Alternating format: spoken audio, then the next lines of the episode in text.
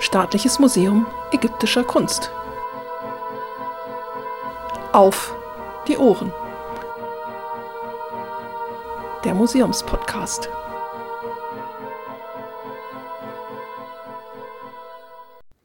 Hallo und herzlich willkommen zu einer neuen Folge in unserem Podcast Auf die Ohren. Es ist dies die letzte Folge im Jahr 2022, aber wir können Ihnen versprechen, dass wir natürlich auch im neuen Jahr noch mit unserem Podcast weitermachen. An meiner Seite sitzt heute nicht Arno Schlüter, der Direktor des Museums, sondern Nadja Böckler. Nadja Böckler ist eine von unseren Mitarbeiterinnen und Expertin, was das heutige Thema angeht. In dieser Staffel sprechen wir über VIPs, Very Important Persons, die auch in Objekten bei uns im Museum vertreten sind. Heute geht es um H.M. Waset. Chaim Wasset, der vierte Sohn von Ramses II., Ramses dem Großen, ist im Museum präsent als ein kleines blau-grünes Uschepti im Raum Jenseitsglaube. Und Sie finden ihn in der großen Uschepti-Vitrine. Gehen Sie also gerne einmal dort auf Suche. Das Uschepti ist 14 cm hoch. Es stammt aus dem Neuen Reich der 19. Dynastie um 1250 vor Christus Ungewohnt ist es, dass dieses Uschepti nicht ganz klassisch aussieht. Chaim Rasset ist mit einer Kugelperücke und einem Seitenzopf dargestellt, die Amtstracht der Hohepriester in Saqqara. Und auch sonst ist Chaim Wasset eine durchaus spannende Persönlichkeit. Er gilt nämlich oftmals als der erste Archäologe der Weltgeschichte und lebt auch in späterer ägyptischer Zeit noch in den demotischen Setne-Geschichten weiter. Bevor wir dazu kommen, schauen wir uns aber doch erst einmal die historische Person Chaim Waset an. Ja, wie du bereits gesagt hast, es ist der vierte Sohn von König Ramses II., einem der großen Könige der 19. Dynastie im Neuen Reich. Seine Mutter ist ebenfalls bekannt, sie hieß Iset Nafret und ist vermutlich nicht von königlicher Abstammung, da sie nie als Königstochter selbst bezeichnet wird. Man geht derzeit davon aus, dass sie aus dem Umfeld um Memphis herumstammt. Es ist ja oftmals so, dass ein altägyptischer König eben nicht nur eine Gemahlin hatte, er hatte eine große königliche Gemahlin, aber auch noch eine ganze weitere Reihe von Nebenfrauen. Und das wissen wir gerade von Ramses dem Großen, der dort eine ziemlich große Anzahl hatte. Ja, insgesamt auf etwa acht Ehefrauen kam der gute Mann. Und auf eine entsprechende Anzahl von Kindern. Mhm. Die Stellung von Chaim Wasit als wievielter Sohn wurde in der Forschung bereits zahlreich debattiert. Insgesamt sind weit über 80 Kinder von Ramses II. bekannt, sowohl Jungen als auch Mädchen. Und in der Forschung diskutierte man, ob es sich bei Chaim Wasit um den vierten, fünften oder sechsten Sohn handelte wobei diese Diskussion eigentlich auch nur obsolet ist. Ähm, die neueste Forschung geht davon aus, dass er wohl der vierte Sohn ist, ist also relativ früh geboren worden, wahrscheinlich sogar noch bevor Ramses König wurde, sondern noch unter seinem Vater Sethos. Ja, interessant ist dabei aber auch, dass er nicht als Kronprinz jemals bezeichnet worden ist, so dass ähm, es auch in der spätzeitlichen Überlieferung keinerlei Anklänge in diese Richtung gibt. Es ist wohl eher davon auszugehen, dass er nicht als Thronfolger gehandhabt wird. Der richtige Thronfolger nach Ramses II. ist dann sogar erst der 13. Sohn. Das heißt, die zwölf anderen vorher waren bereits gestorben. Das wissen wir, weil Ramses ja so alt geworden ist. Man hat ja in den 70er Jahren in Paris seine Mumie untersucht und weiß, dass Ramses höchstwahrscheinlich über 90 Jahre alt geworden ist. Und da ist es kein Wunder, dass er eine ganze Reihe von seinen Kindern und vor allem auch von seinen Söhnen überlebt hat. Wenn man sich noch die eigene Familie von H.M. Wasit betrachtet, müssen wir feststellen, dass seine Ehefrau uns namentlich nicht bekannt ist. Es gibt zwar vereinzelte Darstellungen von ihr, aber die Beischrift ist in der Regel nicht erhalten. Ihm werden in der Fachliteratur zwei Söhne zugesprochen, Ramesse und Hui, wobei Hui als lokaler Beamter zu identifizieren ist und Ramesse haben wir auf einer Statue von H.M. Wasit überliefert, wo Ramesse bezeichnet wird als sein Sohn, der seinen, also den Namen des Vaters, leben lässt. Er hat auch nicht den Titel eines Kronprinzen oder ähnliches und mehr ist zu der Messe auch nicht bekannt. Durch einen Fund auf einem Statuentorso von Chaim Wasit wissen wir, dass er wohl auch noch eine Tochter gehabt hat. Dort ist sie nämlich genannt als seine geliebte leibliche Tochter Iset Nofret. Das heißt, sie ist also nach seiner Mutter wiederum benannt. In den demotischen Romanen, wie sieht es da aus mit seiner Familie? Da ist das ja etwas anders, nicht wahr? Er ist in den demotischen Erzählungen verheiratet und hat einen Sohn namens Si Usire. Diese beiden Persönlichkeiten, also die Ehefrau und der Sohn, sind jedoch reine Spätzeiterfindungen und lassen sich historisch nicht mit unserem Chaim Baset verbinden. Chaim Brasset war also, wie wir eben schon gehört haben, nie als Kronprinz, als Nachfolger seines Vaters vorgesehen. Das wundert uns nicht, denn wenn man sich das Ushepti anschaut, ich hatte es vorher schon erwähnt, wird er dort in einer Priestertracht gezeigt. Vor der Priesterweihe hat er höchstwahrscheinlich wie alle Prinzen der Ramessidenzeit eine militärische Ausbildung, eine Grundausbildung, wenn man so sagen will, durchlaufen. Aber er war vorwiegend Priester. Seine Karriere als Priester führte ihn sogar zum Amt des Hohepriesters und das wahrscheinlich im 25. Regierungsjahr von seinem Vater Ramses II. Als Hohepriester trug er auch verschiedene Titel, sowie beispielsweise den Titel des Größter der Leiter der Künste. Und hier ist eine enge Verbindung zum Handwerks- und Schöpfergott Ptach gegeben, der unter anderem eben auch als Schützer des Kunsthandwerks bezeichnet wird, und die Griechen setzen ihn später in der Überlieferung mit Hephaistos gleich. Das ist auch eine der Gründe, weshalb von Chaim Wasit mehr Statuen überliefert sein könnten als von irgendeinem anderen Königssohn. Zusätzlich trägt er noch den Titel eines Sempriesters. Es war ursprünglich ein Prinzentitel. Diese Sem-Priester werden immer mit Seitenlocke und Leopardenfell gezeigt. Und da haben wir schon wieder die Anbindung an unseren kleinen Uschepti, wo man nämlich sehr schön auch diese Seitenlocke erkennen kann. Als Sem-Priester ist er Helfer und Stellvertreter des königlichen Vaters in Beziehung zu den Göttern. Und auch der Priester, der den Verstorbenen bei der Mundöffnungszeremonie gegenübersteht, spielt immer die Rolle eines Sempriesters, also eines Sohnes, eines Stellvertreters. Außerdem trägt er noch den Titel des Iun Mutef, also auch desjenigen, der das Mundöffnungsritual durchführt.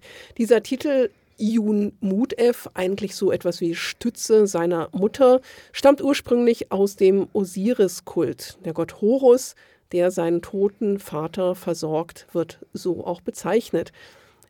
Es fällt über diese Verbindung dann mit dem Priestertitel zusammen, der das Mundöffnungsritual durchfällt und auch dieser wird immer mit dem Pantherfell gezeigt.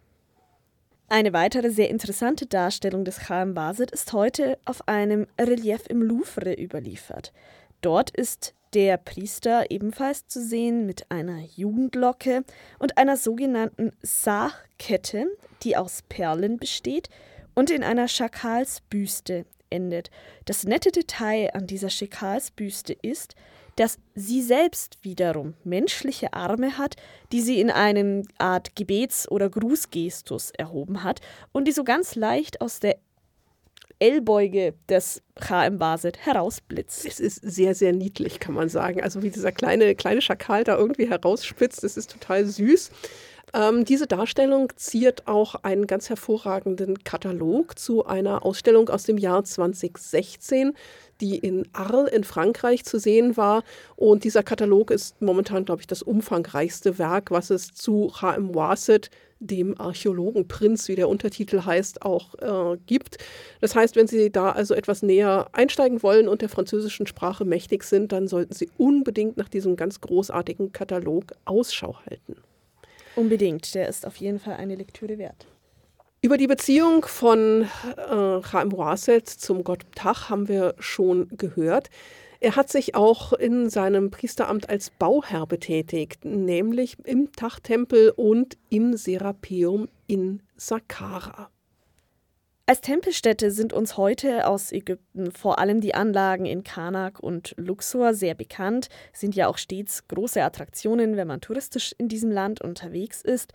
Doch wenn man frühere Beschreibungen liest, zum Beispiel von griechischen Reisenden, römischen Reisenden oder arabischen Gelehrten bis ins 13. Jahrhundert, dann müssen wir annehmen, dass die Tempelstadt Memphis durchaus mit diesen beiden großen Tempeln hatte mithalten können also im Umfeld der drei großen Pyramiden von Gizeh und Sphinx, die ja auch in die Region Memphis gehören, muss sehr, sehr, sehr viel mehr gestanden haben.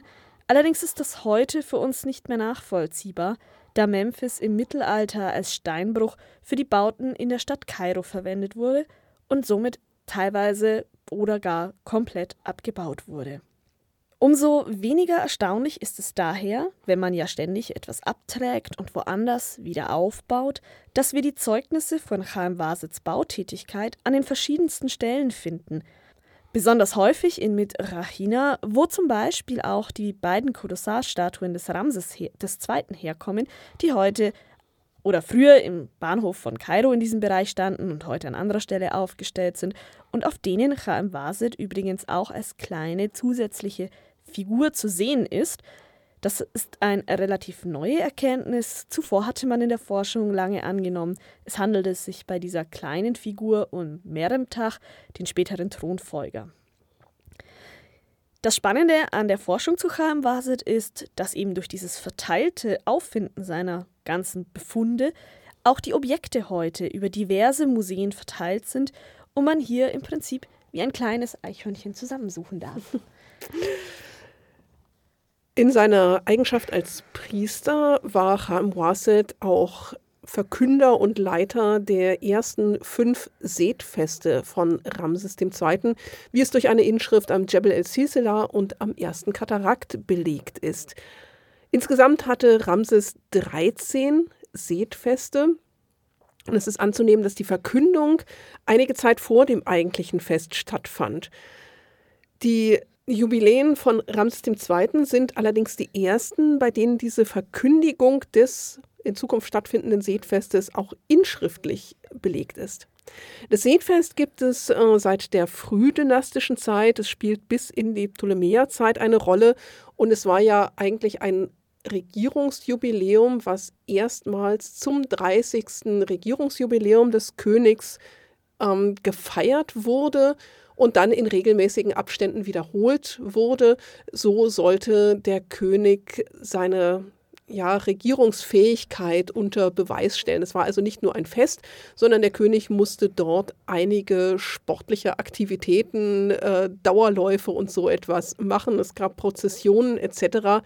Zum Seetfest haben wir einen Vortrag auf unserem YouTube-Kanal, den verlinken wir in den Show Notes. Da können Sie gerne noch einmal hineinschauen. Der genaue Ablauf des Festes ist strittig. Ähm, man versucht es aus den vorhandenen Darstellungen zu rekonstruieren. Typisch ist das Ornat, das der König bei diesem Seetfest trägt. Das ist ein kurzer Mantel mit fast schulterfreiem Ausschnitt, mit Krone und Krummstab und Wedel. Wir haben eine Darstellung des Seetfestes des Königs Niusere bei uns im Haus. Das finden Sie im Raum Pharao. Dort können Sie sich das Ganze noch einmal anschauen. Wir haben schon gehört, dass Raim Wasit im Serapeum in Memphis gebaut hat. Was hat es denn mit dem Serapeum eigentlich auf sich? Das ist ja auch ganz spannend. Die Serapeumsanlage war der Hauptplatz für die Verehrung des heiligen Apis-Stieres, der dort auch tatsächlich in Stallungen wohl untergebracht war. Bei dem Apis-Stier handelt es sich nach Vorstellung der altägyptischen Religion um die Verkörperung des Gottes Ptah, und der Stier war ursprünglich ein Symbol für Fruchtbarkeit und Orakel. Wichtig war, dass der Apis-Stier ein gewisses Aussehen erfüllte. Er war schwarz, mit einem dreieckigen weißen Fleck auf der Stirn und einem weißen Fleck in Form einer Mondsichel auf der rechten Seite, so zumindest nach Beschreibungen. Da fragt man sich, wie viele Stiere genau betrachtet werden mussten, bis man diesen einen heiligen Stier fand. Da der Apis-Stier zu den heiligen Tieren zählte, gab es sogar richtige Staatstrauer angeordnet, wenn ein Stier verstarb und er wurde in der Vorstellung dann zu Osiris, später dann sogar zu Serapis. Das heißt, diese religiöse Vorstellung ist auch bis in das Griechische hinein weiter zelebriert worden und hinter dem Serapis steckt dann eben auch die Begriffserklärung Serapeum als Ort für diese Feierlichkeiten und diese Städte. Diese Abbesstiere wurden in großen Sarkophagen bestattet, die zu den größten des Altertums gehörten und teils ein Gewicht von 70 bis 80 Tonnen haben. Das Serapeum ist ausgegraben worden ab 1852 durch Auguste Mariette. Und wenn Sie sich da noch ein bisschen näher zu interessieren, gehen Sie doch mal in unseren kleinen Sonderausstellungsraum im Museum. Dort haben wir nämlich noch unsere, unser Ochsenskelett ausgestellt, was auch aus diesem Bereich des Serapeums stammte. Unter Chaim Wasset gab es dann eine Neuerung im Serapeum. Tatsächlich hat er eingeführt, dass nicht nur er, sondern auch weitere Personen, die mit der Bestattung des Apis zu tun hatten, Uscheptis, also solche Figuren, wie wir sie heute als Aufhänger für diese Folge ausgewählt haben, dort ablegen konnten, und zwar während der Bestattung des verstorbenen Apis-Stiers. Sie waren damit in den entsprechenden Totenkult des Stiers integriert und waren wirklich auch bei den Grabbeigaben des Stiers gelegt. Und so finden sich einzelne Grabkammern oder gar Sarkophage gefüllt mit Kleinod des KM Vasit und eben auch sehr vielen Uscheptis. Und unser Uschepti kommt wahrscheinlich auch aus genau einem solchen Areal und auch aus einem genau solchen Fundzusammenhang, denn es lässt sich wunderbar mit anderen Uschepti zusammenbringen, die Auguste Mariette in diesem Zusammenhang gefunden hat. Hier nochmal der Hinweis auf den Katalog aus Arles, wo nämlich diese ganzen Uscheptis alle einmal zusammengetragen worden sind.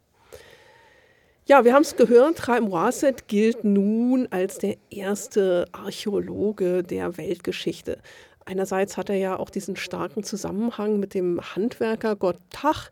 Er hat sich auch sehr stark in Bauaktivitäten engagiert. Er hat alte Schriften studiert in Bezug auf frühere Baudenkmäler. Er hat alte Monumente aufgefunden, sie ausgraben und freilegen lassen und hat auch erste Restaurierungsmaßnahmen, also Wiederaufrichtung dieser Denkmäler äh, veranlasst. Er hat auf etlichen Denkmälern auch entsprechende Inschriften hinterlassen, die besagen, dass er den Namen des Erbauers des Denkmals hinzugefügt oder wieder erneuert hat und Opfer gestiftet hat. Er restaurierte die Pyramidenbezirke von Abu Sir und Saqqara, das Sonnenheiligtum des Niusere in Abu Ghurub und in Saqqara war er bei Djoser, Unas, Usakaf und Shepseskaf tätig. Also in einer ganzen Reihe von dortigen Denkmälern. Jaromir Malek führt nun allerdings an, dass es Raim Wasset wahrscheinlich nicht vornehmlich um die Restaurierung dieser alten Denkmäler ging, sondern dass bei der Wiederverwendung von Baumaterial für Bauten der 19. Dynastie in Saqqara und Memphis alte Grundrisse zu Trage traten und Chaim Wasset daran oder dadurch Interesse an diesen früheren Bauten zeigte. Es sind keine definitiven Restaurierungsspuren, sondern eher dieses Wiederanbringen der Namen und des Erhalts eines Minimalkultes für die Vorgänger. Ich habe Anfang des Jahres mit dem Archäologen Jens Nottroff auf Twitter diskutiert, der nämlich den babylonischen König Nabonidus als ersten Archäologen der Weltgeschichte anführte. Nabonidus äh, regierte von 556 bis 539 vor Christus und er grub nun auch alte Tempel aus, um sie nach dem alten ursprünglichen Muster neu zu errichten. Er suchte dabei nach sogenannten Gründungskapseln und er entdeckte eine alte Statue eines Vorgängers, nämlich Sargon von Akkad, 2334 bis 2279 vor Christus, restaurierte sie und ließ sie dann neu in einem der Tempel aufstellen. Ganz ähnlich verhielt es sich bei Chaim Wasset. Er fand nämlich möglicherweise in der Umgebung der Mastaba in Giza die Statue des Kawab, der wohl ein Sohn von Cheops war und stellte diese Statue im Tempel von Memphis wieder auf, nachdem er sie mit einer Inschrift versehen hatte, wo er seinen Namen auch angebracht hat und sagt, dass er also durchaus fasziniert von diesen ehrwürdigen Vorgängern war. Die Frage, ob man ihn nun wirklich als den ersten Archäologen, den ersten Denkmalschützer der Weltgeschichte bezeichnen kann, ist halt eigentlich schwierig. Das heißt, es standen also sowohl bei Nabonidus als auch bei Chaim Waset nicht wirklich die wissenschaftlichen Interessen im Vordergrund, sondern es waren vor allem religiöse Belange, die dafür sorgten, dass man diese ursprünglichen Denkmäler wieder errichtet hat. Nichtsdestotrotz blieb unser Chaim Vase lange Zeit im Gedächtnis des alten Ägypten verhaftet, und zwar als ein Weiser und ein Zauberer. Aber wenn man sich dann auch die spätere Literatur ansieht, vielleicht auch ein kleines bisschen als eine Art, wir würden vielleicht heute sagen, Grabfrevler.